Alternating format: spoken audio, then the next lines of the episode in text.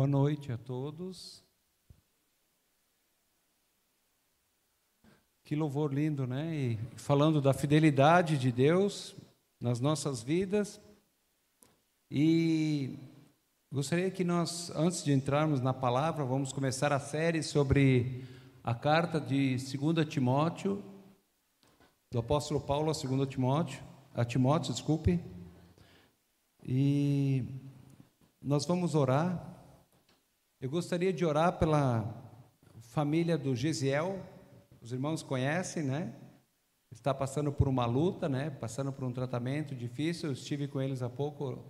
Vamos, fui lá fazer uma visitinha rápida. A Lana também, a esposa de Gesiel, estava com as costas meio travadas, né? Então está bem difícil, né? A situação. E quero pedir à igreja que esteja suportando eles em oração, né? Nesse momento. E vamos estar batalhando com o nosso nossos irmãos e clamando pela graça, misericórdia de Deus que tem sustentado eles, né? E vamos clamar por um milagre do Senhor. Vamos orar? Obrigado, Pai. Nós te somos gratos porque tudo isso que cantamos aqui é expressão daquilo que tu tens feito em nossa vida. Não há lugar mais seguro do que no centro da tua vontade, nos teus braços porque tu és a vida, Pai, e tu és aquele que nos ama, nos amou ao ponto de se entregar por nós. E nós queremos colocar esse tempo aqui que vamos ter na palavra, que tu possa estar falando aos nossos corações.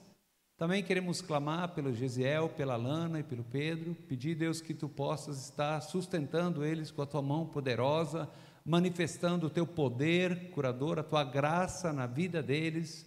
Pai, carregando eles nesse momento. Nós te louvamos pela vida deles e queremos pedir por um milagre do Senhor, Pai, que tu tens realizado a cada dia, Pai. E nós queremos pedir, fortaleça eles com a tua graça, com o teu forte poder, Pai, e sustenta eles com a tua mão poderosa.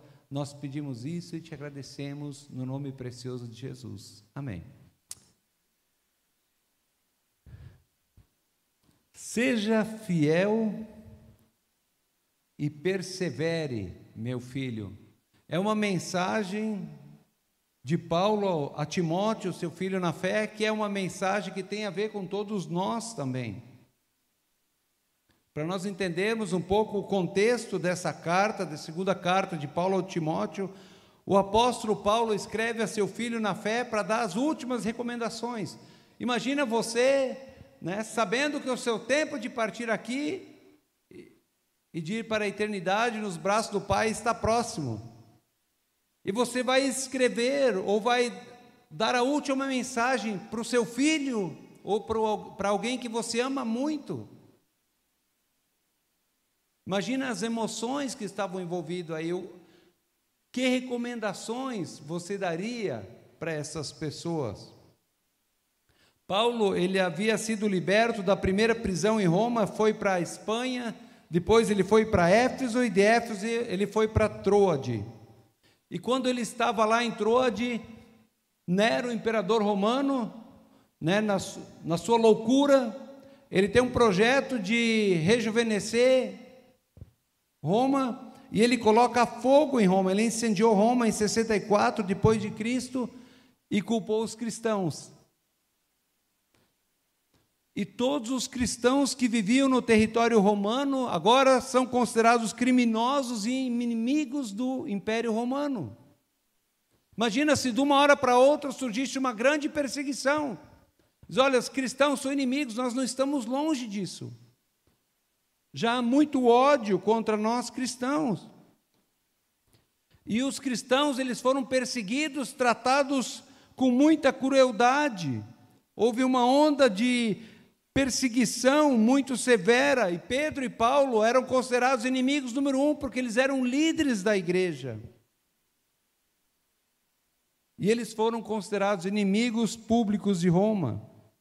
Quando Paulo foi preso em Roma, Timóteo estava com ele. Muitas mulheres cristãs foram espancadas, estupradas, muitos cristãos atados em postes, e tacado fogo como tochas para incendiar os parques, as praças de Roma. Outros cristãos eram jogados na arena para serem comidas pelas feras.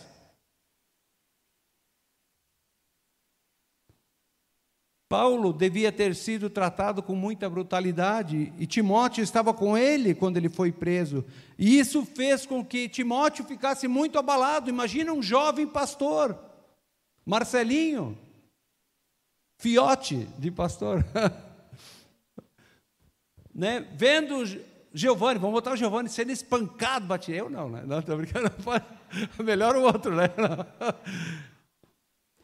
Sendo preso, espancado, e ele consegue fugir. Você imagina, fica o trauma, você diz, nossa, o próximo seu. Os discípulos, quando Jesus foi preso, quando ele foi julgado e crucificado, os discípulos, eles se esconderam numa sala e ficaram atemorizados.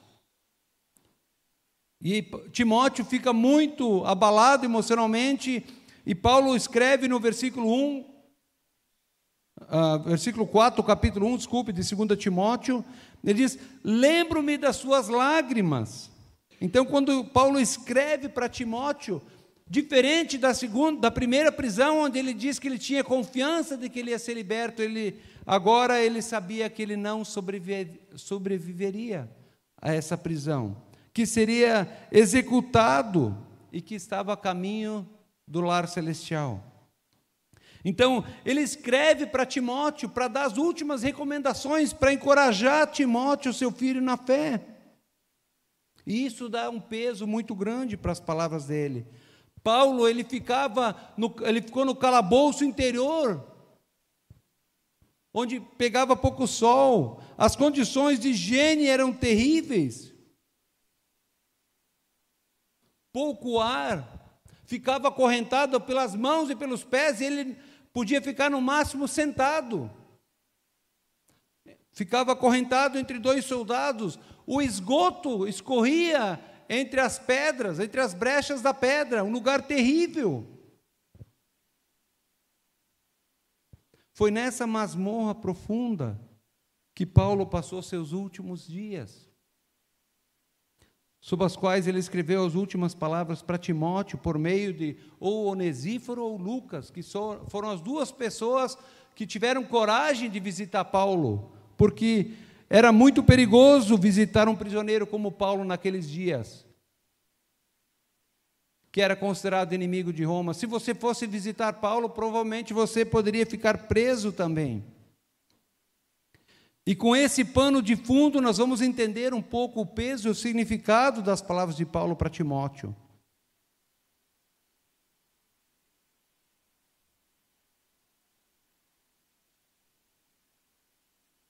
Paulo ele introduz a sua carta aqui, apesar dessa situação terrível em que ele se encontrava, com uma palavra de esperança.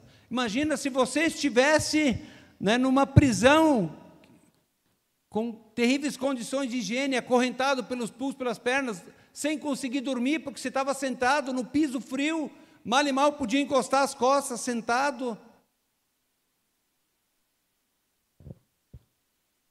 Que reação eu e você teríamos?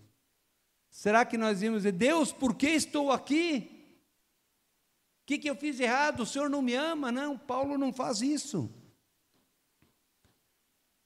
Mas ele começa a sua carta dizendo no versículo 1: Paulo, apóstolo de Cristo Jesus, pela vontade de Deus, segundo a promessa da vida que está em Cristo Jesus. Esta era a qualificação do apóstolo Paulo e o fundamento do apostolado dele. Paulo ele, tava, ele dizia: Olha, eu sou apóstolo de Cristo Jesus, eu fui comissionado por ele, fora de tempo, mas eu fui comissionado por ele, enviado para pregar as boas novas como representante dele, pela vontade de Deus. Para quê? Para apresentar a promessa da vida eterna que está em Cristo Jesus. Paulo foi um homem talhado pelo sofrimento, e quando ele se converte, Ananias fica com medo de, de ir ao encontro dele, porque achava que Paulo estava se fazendo, e Deus diz para ele: Ananias, vai lá, porque esse é um vaso escolhido para levar a minha palavra. E eu vou mostrar para ele o quanto importa sofrer por mim, o quanto vale a pena. Então Deus não nos chamou apenas para termos uma vida boa, Ele nos chamou para podermos sofrer por Ele também.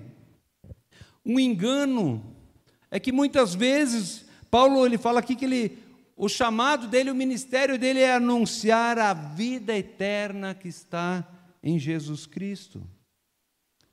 Um engano que muitas vezes Satanás lança na nossa mente é que a vida eterna é algo que eu vou viver depois da morte. A vida eterna não é algo que eu e você vamos viver depois da morte. A vida eterna, ela começa aqui, já, num relacionamento com Cristo. No versículo 10, o apóstolo Paulo escreve, ele diz o seguinte: sendo agora revelada pela manifestação de nosso Senhor Jesus Cristo, ele tornou inoperante a morte e trouxe à luz a vida e a imortalidade por meio do Evangelho. Em João 17,3, João escreve: Esta é a vida eterna, que conheçam a Ti como único Deus verdadeiro e a Teu Filho em quem enviaste. Jesus é a vida eterna, e vida eterna é um relacionamento com Ele. Se você entregou sua vida para Ele, você já está desfrutando da vida eterna, do prazer que a presença dele traz, da paz, da alegria que excede todo entendimento, alegria e paz que nós podemos experimentar mesmo numa situação terrível assim. Mesmo quando passarmos por terríveis dificuldades, nós podemos ter a confiança que Deus está conosco. E Paulo ele diz, ele, o destinatário é Timóteo, a Timóteo, meu filho amado.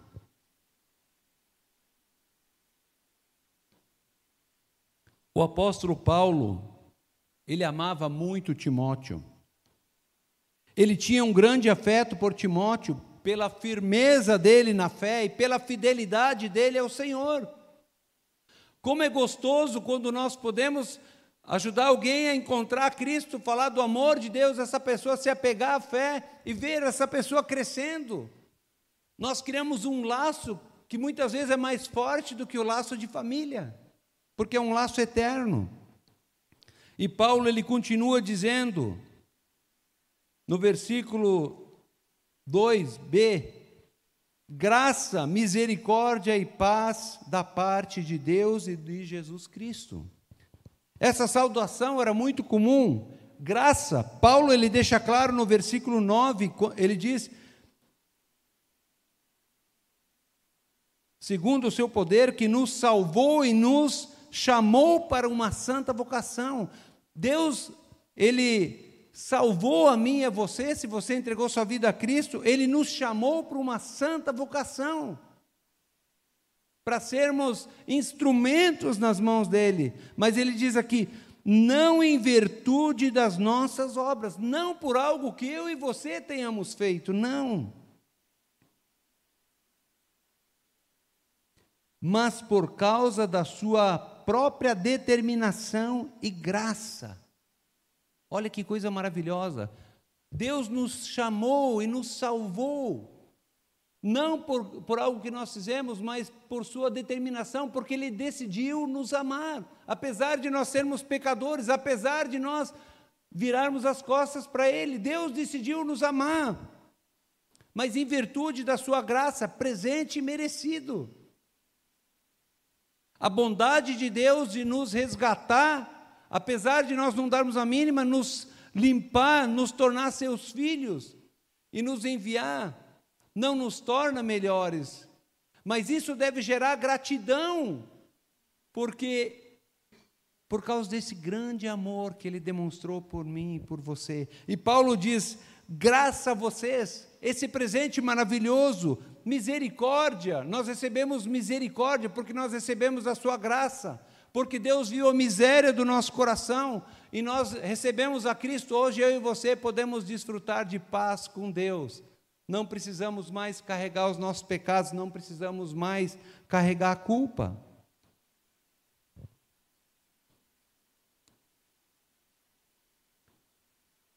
Quem era Timóteo? Timóteo era um jovem que tinha um pai grego, a Bíblia não fala muito dele, provavelmente o pai dele não era convertido, mas a sua mãe e a sua avó eram judias e convertidas ao Senhor, e elas passaram a sua fé a Timóteo. Quantos de nós temos essa experiência? Eu lembrei, ah, quando, quando eu li isso aqui, eu lembrei do meu avô, não porque tivesse algo precioso em mim ou na minha família, mas meu avô era pastor. E ele transmitiu a fé para minha mãe. Minha mãe era alguém apegada a Deus. Eu sei que tem muitos aqui, a família das manas também, né? A mãe passou a fé para vocês. Quantos aqui os pais transmitiram a fé para vocês? Ou, ou, a avó transmitiu para os pais e vocês?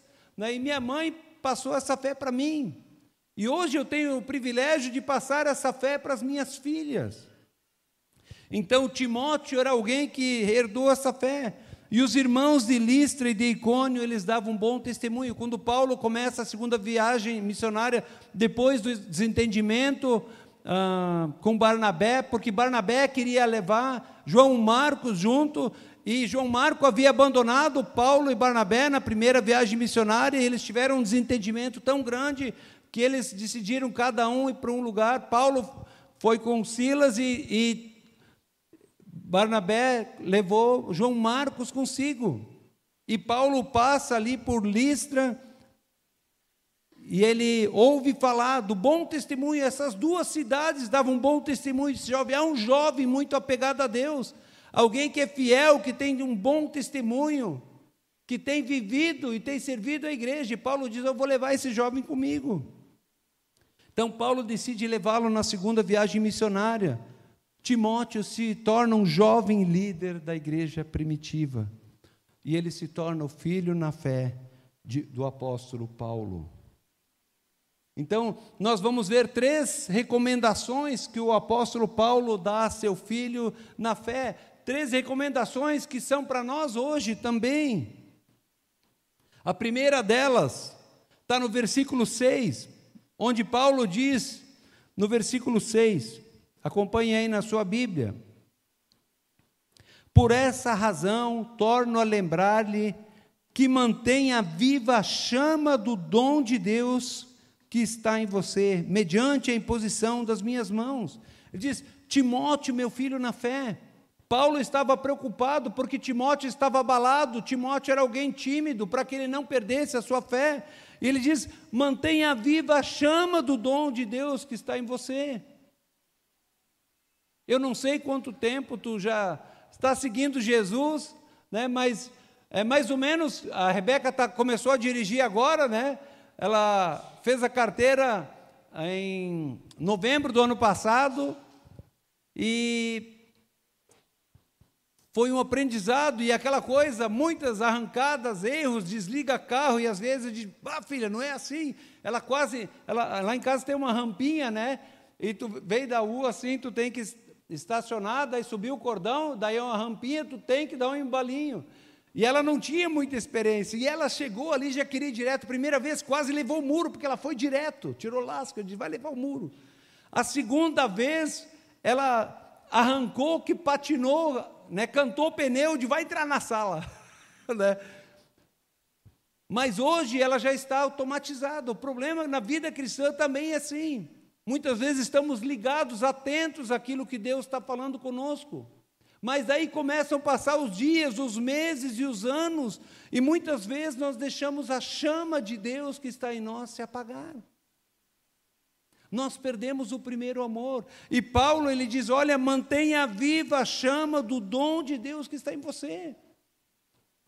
Deus deu o Espírito Santo para habitar em você. Ele diz: Reaviva a chama, no grego aqui quer dizer fazer o fogo subir com vida. É como se um, né, você está fazendo churrasco, tem aquelas brasinhas ali, você dá aquela, bota aquele vento, dá aquele sopro que o fogo levanta de novo. É isso que Paulo está dizendo para Timóteo. E Paulo ele fala da tríplice graça que nós recebemos de Deus para manter essa chama viva acesa. Paulo diz: Olha, Deus não nos deu o espírito de temor. Não nos deu o espírito de covardia. Infelizmente, muitas vezes nós, como cristãos, temos sido covardes da nossa fé. Temos vergonha de dizer que somos discípulos de Jesus. Somos tímidos. Mas enquanto as pessoas que não temem a Deus, elas falam abertamente. E Paulo diz: olha, Deus, Ele nos deu a graça, Ele nos deu o espírito de poder. Quando o Espírito Santo, lá em Efésios 20, diz: aquele que é capaz de fazer infinitamente mais do que pedimos e imaginamos, de acordo com a Sua vontade, esse Espírito que ressuscitou Jesus dos mortos, ele vem habitar em mim e em você. E Paulo está dizendo que ele nos deu a autoridade para anunciar o reino de Deus. E essa autoridade, ela não vem de nós, não quer dizer que eu sou poderoso, não, vem da nossa filiação. Jesus ele outorgou o poder dele para todos aqueles que entregam a sua vida eles, reconhecem que são pecadores e se tornam filhos de Deus.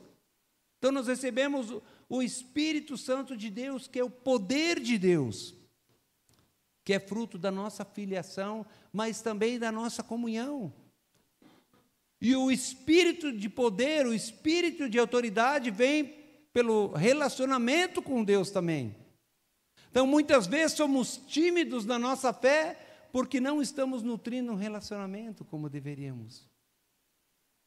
Eu percebo isso muito bem na minha vida.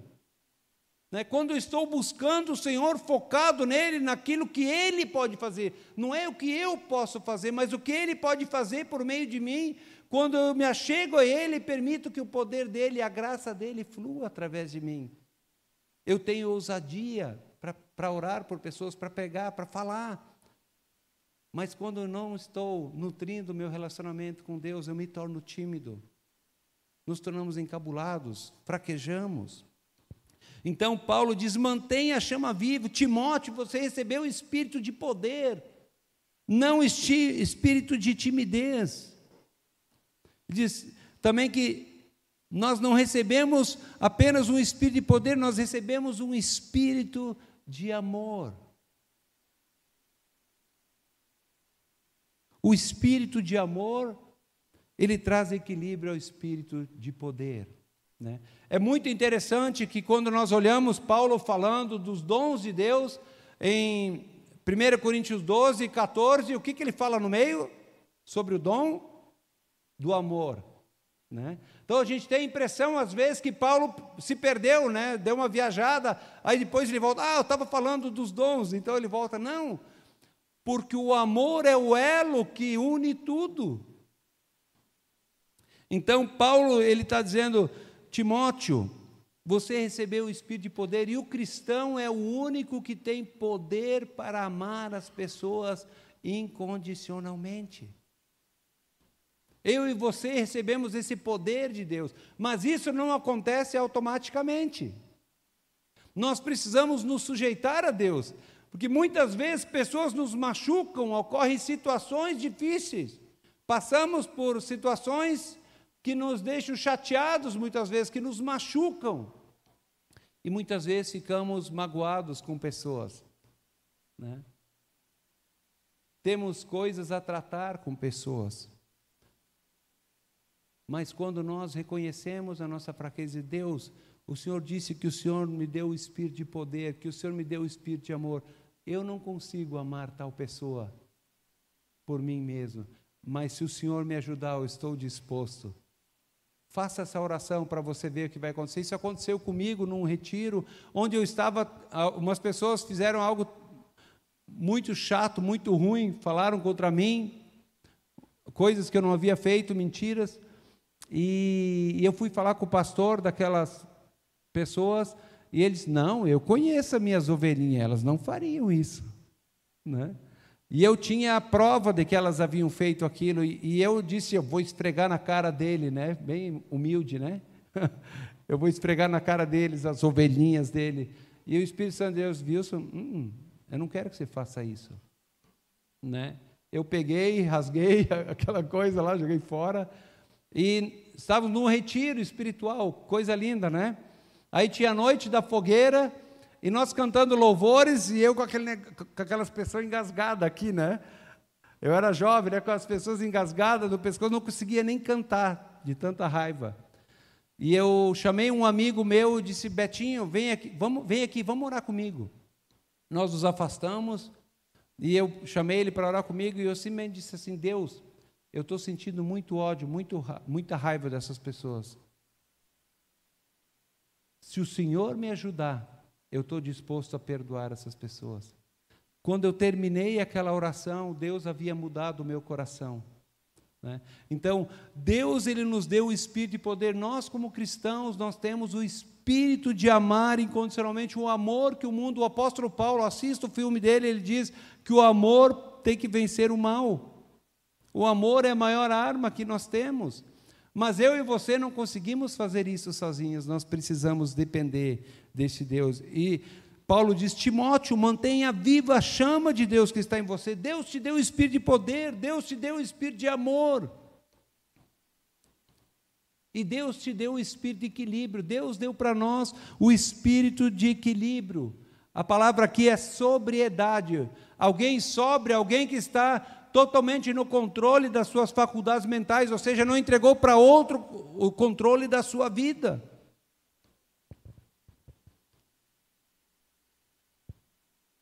Deus nos deu espírito de equilíbrio, de sobriedade, de sabermos quem nós somos. Quando nós pecamos, nós somos pecadores sim, mas nós não somos a última das criaturas. E quando nós fizemos uma coisa boa, nós não somos o máximo, não. Sou o que sou pela graça de Deus e isso basta. Eu não sou nada por mim. Se eu sou algo, se você é algo, é porque Jesus nos amou. E a sobriedade faz com que nós sejamos mestres de nós mesmos antes de falar para os outros. Porque antes de nós falarmos para os outros, a palavra tem que falar conosco. Eu preciso aplicar a palavra à minha vida. Né? Infelizmente, muitas vezes, há muito, a tristeza, né, a chama vai se apagando, porque uh, Deus ele, ele nos aceita como nós somos, mas Ele espera aperfeiçoamento de mim e você. Aquelas áreas em que eu e você temos dificuldade, Deus ele diz: entrega para mim. Eu posso te dar, eu posso te perdoar, eu posso te dar espírito de poder para vencer esse pecado, eu posso te dar espírito de poder para você perdoar pessoas, para você amar pessoas que aos seus olhos parecem difíceis de ser amados, assim como eu sou difícil de ser amado. E o apóstolo Paulo, ele diz também, né, quando ele fala em 1 Coríntios 9, 24 a 27, da, das Olimpíadas, ele diz: Olha, eu não luto como quem dá soco no ar, mas eu sujeito meu corpo para que depois de ter pregado a outros eu não seja desqualificado. Quantos pastores, quantos irmãos, talvez você já viu, que depois de serem tremendamente usados por Deus, caíram da fé. Paulo está dizendo para nós: mantenha viva a chama do dom que há em você. Se a chama que há em mim e você está fraquinha, nós precisamos dizer: Deus, eu preciso que o Senhor reavive a chama do Senhor que está em mim. Eu preciso do teu poder. Né? E Ele vai fazer isso com prazer. Mas, em segundo lugar, a, a segunda ordem que Paulo dá a Timóteo, aqui no capítulo 1, ele diz: Não se envergonhe do evangelho e nem de mim. Versículos 8 a 12, ele diz: Portanto, não se envergonhe de testemunhar do Senhor, nem de mim, que sou prisioneiro dele, mas suporta comigo os meus sofrimentos pelo Evangelho. Nós queremos a graça de Jesus, queremos as bênçãos. Será que eu e você estamos dispostos a suportar o sacrifício de Cristo também? Os sofrimentos que Paulo estava passando, será que eu e você estamos dispostos a sofrer por Cristo? Que nos salvou e nos chamou com uma santa vocação, não em virtude das nossas obras, mas por causa da sua própria determinação e graça esta nos foi dada em Cristo Jesus, já nos tempos eternos, sendo agora revelada pela manifestação de nosso Senhor Jesus Cristo. E Paulo ele nos dá quatro razões para nós não nos envergonharmos do Evangelho e nem dele, porque muitos haviam abandonado o apóstolo Paulo. Veja o versículo 8b, ele diz: Não se envergonhe de mim, que sou prisioneiro de quem? Dele. Prisioneiro de quem? Paulo não era prisioneiro de Roma? Paulo está dizendo: Olha, eu sou prisioneiro de Jesus. Eu estou preso por causa da minha fé em Jesus, por causa do meu amor em Jesus. Lá em Atos 20, quando Paulo manda reunir a igreja de Éfeso, os líderes de Éfeso, para se despedir deles, ele diz: Olha, o Espírito Santo está dizendo para mim que eu devo ir a Jerusalém, depois para Roma, né, e muitas cadeias e sofrimentos me aguardam. Os irmãos falam: Não, não vai, Paulo. Paulo diz: O Espírito Santo de Deus está dizendo que eu devo ir. Paulo não estava preso por causa de Roma. Deus diz: Olha, Paulo, importa que você vá lá para Roma e pregue para príncipes, para reis, para pessoas importantes. Será que eu e você temos a noção de que as coisas que nos acontecem acontecem por causa da permissão de Deus? E que Ele usa essas coisas para nos aperfeiçoar, para firmar nossa fé? para que nós cresçamos espiritualmente nele. A palavra de Deus diz que todas as coisas cooperam para o bem dos que amam a Deus, não apenas as coisas boas, as enfermidades, as injustiças que nós sofremos, Deus quer trabalhar com o nosso coração. E Paulo, ele diz: Olha, Timóteo, não se envergonhe do Evangelho, não se envergonhe de mim, porque eu estou preso por causa de Cristo, não porque eu fiz algo de errado. Muitos cristãos haviam abandonado Paulo em virtude da sua prisão. Uns ficaram alegres porque tinham inveja de Paulo, outros, por medo de serem presos, de serem ah, amarrados a um, a um poste e queimados como tochas vivas, abandonaram o apóstolo Paulo. E Paulo diz: Não se envergonhe de mim, Timóteo, porque eu sou prisioneiro de Jesus. No versículo 9 ele diz: que nos salvou e nos chamou por causa da sua determinação e graça. Eu já falei disso, né? Então, não se envergonhe, porque Deus nos chamou,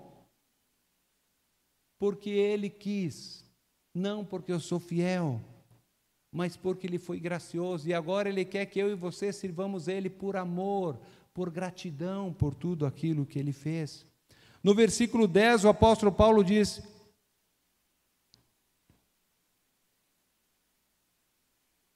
Sendo agora revelada pela manifestação de nosso Senhor Jesus Cristo, ele tornou inoperante a morte e trouxe a luz a vida e a imortalidade por meio do Evangelho. Ou seja, a morte perdeu o seu poder a morte não é o ponto final na vida daqueles que colocam a sua vida nas mãos de Jesus. A morte é apenas uma passagem para a verdadeira vida, para a vida plena. O apóstolo Paulo, ele foi arrebatado até o terceiro céu, e ele diz que Deus mostrou para ele coisas que não há nem como explicar, de tão fantásticas. Nem olhos viram, nem ouvidos ouviram o que Deus tem preparado para aqueles que o amam. E Paulo está dizendo aqui: olha, não se envergonhe do Evangelho, porque eu e você agora temos vida eterna, não precisamos mais temer a morte, porque a morte não tem a palavra final. A morte está inoperante, ela não consegue nos destruir. E ele trouxe à luz a vida, a verdadeira vida a vida que há, a vida plena, vida abundante que nós só podemos encontrar por meio de Jesus. Em quantas coisas durante a tua caminhada aqui na terra, em quantas coisas eu e você buscamos vida, achávamos que eram caminhos de vida, de alegria, mas no final se mostraram caminhos de morte, de tristeza, de sofrimento. Jesus tornou inoperante a morte, ele trouxe à luz a verdadeira vida e a imortalidade por meio do Evangelho, por nós que cremos. Então não há motivo, Né? A palavra de Deus diz: não temam aqueles que podem ma matar vocês, mas temam aquele que pode lançar ou tirar vocês da, do inferno. E no versículo 12, Paulo diz: Pois sei em quem tenho crido e estou bem certo de que Ele é poderoso para guardar o que lhe confiei até aquele dia. Paulo ele tinha essa convicção. Desculpe. A ideia aqui é uma instituição bancária. Né? Se você tem algo muito precioso, você vai levar esse bem precioso a uma instituição bancária e você vai depositar isso lá. E eles vão guardar esse bem precioso para você. E ele está seguro e eles vão garantir. Não há ninguém que possa roubar esse bem de você. E Paulo está dizendo isso, eu sei em quem tenho crido, eu, eu creio no Jesus vivo que ressuscitou, que venceu a morte. E eu estou bem certo que Ele é poderoso para guardar a minha vida até aquele dia, para que eu possa receber a vida eterna que Ele prometeu para mim e para você. Então Paulo diz: não se envergonhe, Timóteo, não há motivo para timidez, há motivo de alegria porque somos considerados dignos de sofrer por amor a Cristo. E ele dá dois exemplos aqui, versículo 15 a 18, ele diz assim: Você sabe que todos da província da Ásia me abandonaram, inclusive Fígilo e Hemógenes. Você imagina você na prisão, passando dificuldade, se sentindo sozinho, mas Paulo sabia que Jesus, o Senhor dele, estava com ele o tempo todo. E por isso ele pregava o evangelho para aqueles soldados. Paulo não ficava murmurando, dormindo, em depressão, mas ele pregava o evangelho para aqueles soldados que de quatro em quatro horas, mais ou menos, eles havia uma troca de guarda e eles ficavam acorrentados a Paulo e eles não podiam sair dali. E Paulo pregava o evangelho. E Paulo orava por Timóteo, e Paulo orava por todas as igrejas que ele implantou, para que o Senhor fortalecesse os irmãos. Mas diz: todos me abandonaram. Ele passou algo parecido com Jesus, que chamou os discípulos lá no Getsemane, para que eles orassem um pouco ele, na, na angústia antes de ser preso e ser crucificado. E o que, que aconteceu com os discípulos? Eles dormiram. Jesus fala com eles: você não pode nem vigiar nesse momento de tanta angústia, minha alma está com angústia de morte. E os discípulos estão dormindo. Quando Judas, com os soldados do templo, vem prender Paulo, todos os discípulos somem, fogem. O único que teve coragem, que negou Jesus três vezes, é o apóstolo Paulo. O apóstolo Paulo, ele soube, mas ele colocava a angústia dele, a tristeza dele, por, pelos outros terem abandonado ele aos pés da cruz. Ele disse: Senhor Jesus, tu sabes o que é sofrer, tu sabes o que é ser, o que é ser abandonado. E por isso ele era capaz de consolar o apóstolo Paulo. E ele, é, Jesus, passou por todo tipo de provação, de tentação numa escala muito maior que nós, e Ele é capaz de nos socorrer também. Mas ele continua dizendo: O Senhor conceda misericórdia à casa de Onesíforo, porque muitas vezes ele me reanimou e não se envergonhou por eu estar preso. Ao contrário, quando chegou a Roma, procurou-me diligentemente até me encontrar. Esse Onesíforo várias vezes encorajou o apóstolo Paulo. Ele foi a Roma, procurou em todas as prisões. Apesar do perigo, ele não deixou de buscar Paulo, ele foi lá para encorajar Paulo. E ele diz: Ele procurou até me encontrar. Conceda-lhe o Senhor naquele dia, encontre misericórdia da parte do Senhor. Você sabe muito bem quantos serviços ele me prestou em Éfeso. Onesíforo foi um irmão fiel a Paulo. E também Lucas, o médico, ele também várias vezes foi visitar Paulo na prisão em Roma. Provavelmente depois ele foi preso também. Mas em terceiro lugar, o apóstolo Paulo diz: retenha com fé e amor em Jesus Cristo a sã doutrina. Retenha. Agarre-se à palavra. O que eu e você temos feito com a palavra de Deus? Será que nós temos lido, temos ouvido a palavra de Deus e temos aplicado a palavra de Deus às nossas vidas? Ou nós, nós lemos ela, temos tratado ela como palavra de Deus, mandamento de vida, o manual do construtor para mim e para você? Ou temos tratado como sugestões, simples sugestões? Porque sugestões eu aceito ou não aceito.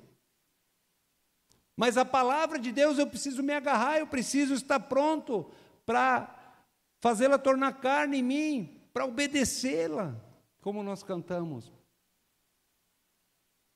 Como você tem encarado a palavra de Deus? Ah, isso aqui, isso aqui eu concordo, isso aqui é para mim, isso aqui eu não concordo, isso aqui eu vou lançar fora. Temos tratado a palavra de Deus com a devida seriedade. Paulo diz: retenha com fé e amor em Jesus Cristo essa doutrina. Nós vivemos tempos difíceis. Versículo 13 e 14, ele ainda continua: Quanto ao que lhe foi confiado por meio do Espírito Santo que habita em vocês. Então, guarde-o. Eu peguei apenas alguns conselhos que Paulo deu para Timóteo. Seria muito interessante, começamos a, essa nova série em 2 Timóteo, que você lesse 1 Timóteo para você ouvir tudo, todas as instruções que o apóstolo Paulo deu para Timóteo. Mas também ler o capítulo 2, que vai ser pregado semana que vem. Em 1 Timóteo 1, 18 e 19, Paulo diz para Timóteo: Timóteo, meu filho, dou-lhe esta instrução segundo as profecias já proferidas a seu respeito para que, seguindo-as, você combata o bom combate, que você fique firme na fé, que você lute pela fé, seja fiel a Cristo, mantendo a fé, não olhando para as circunstâncias, não olhando para o caos que estava do lado de fora, cristãos sendo maltratados, mortos, queimados vivos. E diz: olha para Jesus, olha para as promessas. Combata o bom combate, mantenha a fé e a boa consciência. O que, que é uma boa consciência? Uma boa consciência é aquela que nos acusa. Temos tido uma boa consciência? Nós vamos falhar como cristãos, muitas vezes eu falho. Mas quando o Espírito Santo acende aquela luzinha de alerta e diz: opa, pisou na bola aí. Eu e você temos tido uma boa consciência, opa, preciso me arrepender. Preciso ir aos pés de Jesus, me lavar com o sangue dele e seguir a jornada. Temos combatido o bom combate, temos lutado contra esse mundo mal, temos lutado contra o pecado, lutado para sermos santos, para viver em santidade. Temos confiado nas promessas e naquilo que Jesus diz. Você tem confiado que naquilo que Jesus diz que ele sabe o que é melhor para você? Você tem escolhido fazer a tua vontade ou a vontade dele? Você reconhece que ele sabe o que é melhor para você, que ele quer o melhor para você e que ele vai fazer o melhor por você? Isso é fé. É confiar que Deus é fiel para cumprir tudo o que ele prometeu e para nos guardar até aquele dia. Alguns rejeitaram e por isso naufragaram na fé. Nós precisamos combater o bom combate. Nós precisamos manter a fé. Como? Mantendo a comunhão com o Senhor, nos alimentando com a palavra, orando, andando em comunhão, confessando os nossos pecados uns aos outros. As pessoas, tem pesquisas que mostram que os cristãos que ficaram pelo caminho, que abandonaram a fé. Uma da, das principais marcas que foram vistas de pastores e de cristãos que abandonaram a fé é que eles começaram a relaxar na sua vida devocional, no seu relacionamento com Jesus. E a gente vai se afastando aos poucos, e a gente vai racionalizando, né? dizer, não, não é bem assim. Não, a palavra de Deus ela é perfeita. Em 1 Timóteo 4,1, o Espírito diz claramente que nos últimos tempos alguns abandonarão a fé e seguirão ensinos de demônios. Quantos ensinos de demônios têm sido pregados hoje? Quantas igrejas onde as pessoas vêm porque querem a bênção, mas não o Senhor da bênção. Querem uma vida fácil, não uma vida de morte. Jesus diz: se quer me seguir, morra para você e deixe eu viver por meio de você. Quantas doutrinas de demônios têm atacado a igreja esses dias? Eu, eu vi um vídeo, talvez vocês viram, de uma, de uma esquerdista que ela disse que era cristão, foi cristã durante 30 anos, mas nunca foi, porque a palavra de Deus diz: aqueles que abandonaram nunca foram dos nossos. E ela diz, e ela ensina, ela tem um grupo de né, não sei se é pós ou quê, e estava ensinando as outras mulheres como destruir a igreja. Ele diz: Olha, nós não vamos atacar os adultos. Mas daí elas falaram: Mas como é que nós vamos, né? Vamos lá na igreja, vamos falar, ninguém vai querer ouvir. Ela disse: Não, quem disse que nós vamos? Nós vamos nos infiltrar nas igrejas. O que os crentes mais querem, né? É pegar ah, suas crianças, deixam numa sala lá e querem uma professora para ensinar eles. Nós vamos entrar como professoras e nós vamos fazer a cabeça daquelas crianças. Pequenas distorções. Graças a Deus que nessa igreja aqui as crianças são levadas a sério. Mas doutrinas de demônios. Ideologia de gênero. Doutrina de demônio. Não, hoje dá para né? Sim, acontecem situações, mas quantos casamentos são desfeitos? A palavra de Deus diz que Deus odeia o divórcio. Às vezes acontece, sim, e a graça de Deus para isso. Mas nós não podemos considerar, eu, eu conheço cristãos de não, eu separo, com sexo fora do casamento, é tudo normal. Aquilo, a minha vida com Deus, a minha comunhão com Deus não tem a ver com, né, uh, com aquilo que eu faço com o meu corpo. A palavra de Deus diz que nós somos templo do Espírito Santo.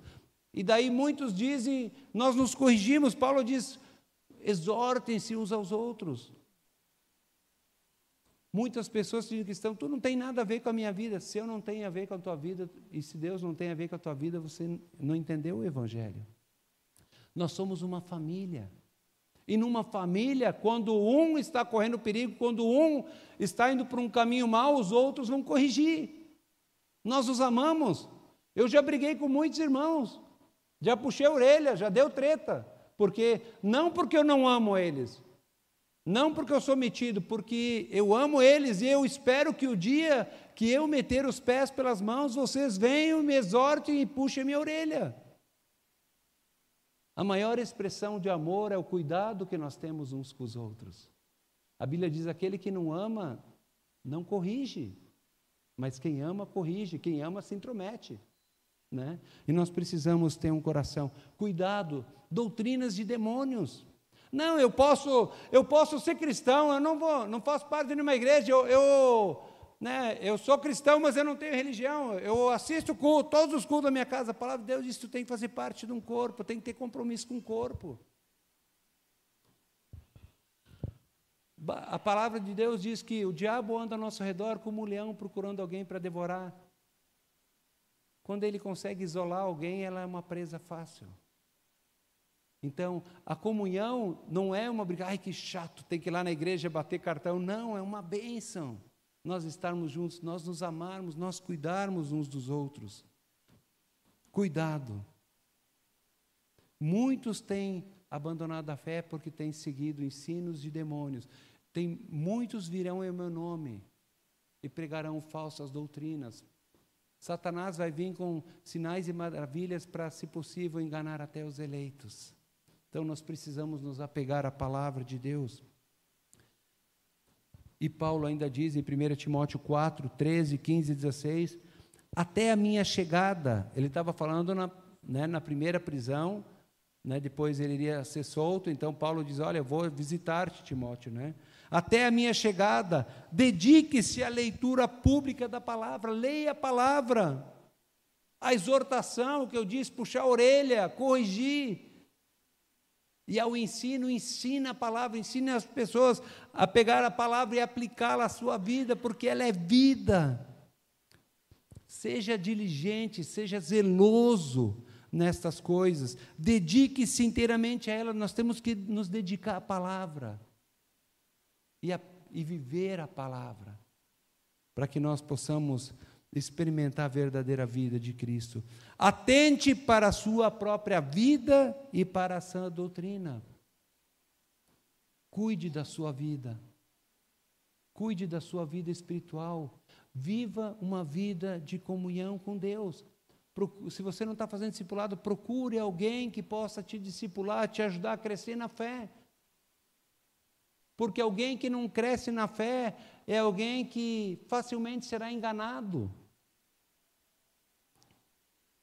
Atente para a sua própria vida, atente para a doutrina, para aquilo que Deus diz que nós devemos viver, perseverando nesses deveres, pois agindo assim, você salvará tanto a si mesmo quanto aos que ouvem. Né? Deus quer que tenhamos uma vida abençoada, Ele quer usar a mim, você. Concluindo, muitas pessoas que se dizem cristãs têm uma ideia errada de Jesus. Acham que Jesus veio para dar uma vida feliz para nós. Esse é um dos grandes enganos do diabo. Jesus não veio para nos dar uma vida feliz. Vocês acham que Jesus veio aqui com que propósito? Ele diz: Olha, eu sei o propósito para qual veio. Ele veio para morrer pelos nossos pecados. Vocês acham que Jesus veio aqui para ser feliz? Não. Ele não veio para nos fazer felizes, mas ele veio para nos salvar. Mas ele veio nos salvar do quê? Salvar do pecado e da corrupção desse mundo. Não só nos tirar do inferno, remover a condenação, a ira de Deus que estava sobre mim e você, mas tirar o inferno de dentro de nós, tudo aquilo que destrói a nossa vida, tudo aquilo que acaba com a imagem de Deus, tudo aquilo que causa dor e sofrimento a nós. Jesus veio para nos salvar da corrupção desse mundo. Esse mundo jaz no maligno. Mas ele veio para nos dar também a verdadeira liberdade.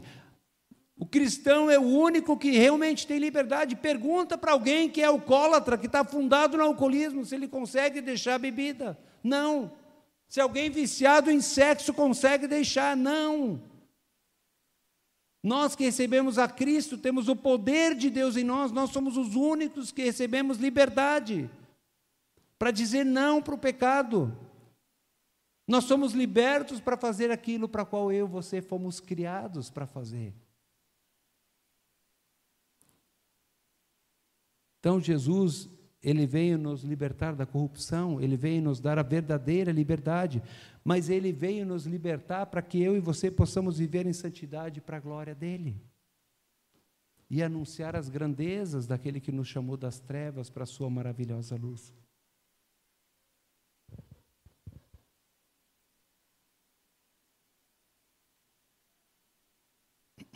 Em segundo lugar, como eu disse, nós vivemos em dias maus, nós vivemos o tempo do fim. O fim está próximo, a volta de Cristo está próximo. A corrupção humana está tão grande. E Paulo ele nos exorta não nos envergonharmos do Evangelho. As pessoas hoje dizem, bah, cara, tu é cristão, não acredito que tu acredita nessa, nesses contos da carochinha. De cara, por que tu não acredita? Você não sabe o que você está perdendo. Né? Nós temos que ser ousados. Nós temos que nos levantar corajosamente como igreja, como igreja, contra a corrupção, contra as injustiças desse mundo, contra o pecado desse mundo. A igreja tem que denunciar. E Martin Luther King ele diz: Olha, o que me preocupa não é o grito dos corruptos, dos violentos, dos desonestos, das pessoas sem caráter sem ética. Essas estão gritando a todo momento, tentando nos acuar, eu não vou dar a minha opinião, porque senão as pessoas vão me perseguir, vão cair de pau de cima de mim, e nós nos encolhemos. Mas ele continua: o que me preocupa é o silêncio dos bons, dos justos. daqueles que amam a Deus. Paulo, ele não se calou diante da opressão de Roma. Ele não ah, consentiu em adorar César, ao imperador que se colocava como uma divindade. Mas ele pregou o verdadeiro evangelho e ele pagou o preço. Será que eu e você estamos dispostos a pagar o preço? O apóstolo Paulo ali, ele estava com a cabeça, né, num cepo ali, aguardando seu martírio, porque ele cria que havia algo melhor esperando ele do outro lado. Em terceiro e último lugar, Paulo, ele morreu muito antes de ser decapitado. Pensando, puxa, Paulo morreu? Não, ele morreu muito antes. Em Gálatas 2,20, ele diz: Olha, eu fui crucificado com Cristo. Eu morri para mim. Quando eu recebi a Cristo, eu morri para o pecado, eu morri para o meu egoísmo, para os meus sonhos que não bate com o sonho de Deus. Assim já não sou eu quem vive, mas Cristo vive em mim. E a vida que agora vivo no corpo, viva pela fé no Filho de Deus que me amou e se entregou por mim. Quem está no controle da sua vida? Para quê ou para quem você tem vivido? Onde você tem buscado satisfação? No mundo ou em Deus? Né, Jim Elliot, que é aquele missionário que foi morto quando evangelizava os índios no Equador, os índios Alcas, ele diz: quando ele foi mortalmente ferido, ele escreve na agendinha dele, diz: Não é tolo aquele que abre mão do que não pode reter para ganhar o que não pode perder. Então, todos os apóstolos, onze apóstolos, mais Paulo, doze, o décimo segundo, né, que nascido fora de tempo foram martirizados. Somente João morreu de morte natural. Se perguntasse para esses apóstolos, valeu a pena, vocês fariam de novo? Eles, sim, valeu a pena. Porque eles estão no lar celestial aguardando o prêmio deles, eles estão com o Senhor. É um grande galardão aguarda eles.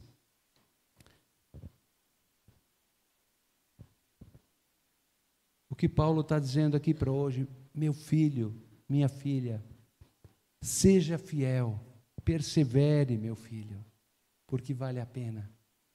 É porque grandes coisas nos aguardam. Então, esse mundo ele só tem poder para ferir a nossa carne, mas ele não pode mudar, não pode roubar a nossa vida, não pode roubar a nossa alegria, não pode nos afastar do amor de Deus. Que Deus nos abençoe e que nós possamos ser instrumentos nas mãos do Senhor. Amém? Vamos orar? Obrigado, Senhor, porque tu és um Deus tão maravilhoso. Obrigado porque nós podemos ler e aprender desse testemunho tão lindo do apóstolo Paulo, que estava passando por uma situação terrível, num lugar terrível, onde a vida era quase insuportável, mas mesmo assim ele estava alegre, firmado no Senhor, certo de que o Senhor estava guardando o tesouro dele até aquele dia. Pai, que tu nos fortaleça, Senhor, para que juntos possamos, Senhor, nos apegar firmemente à tua palavra, manter viva a chama do Senhor que há em nós. Não deixe que essa chama se apague, mas quando nós estivermos fraquejando, possamos buscar o teu irmão, ore por mim. Preciso da sua ajuda. Obrigado porque o teu espírito está disposto a acender a chama que há em nós quando nós nos sujeitamos a ti.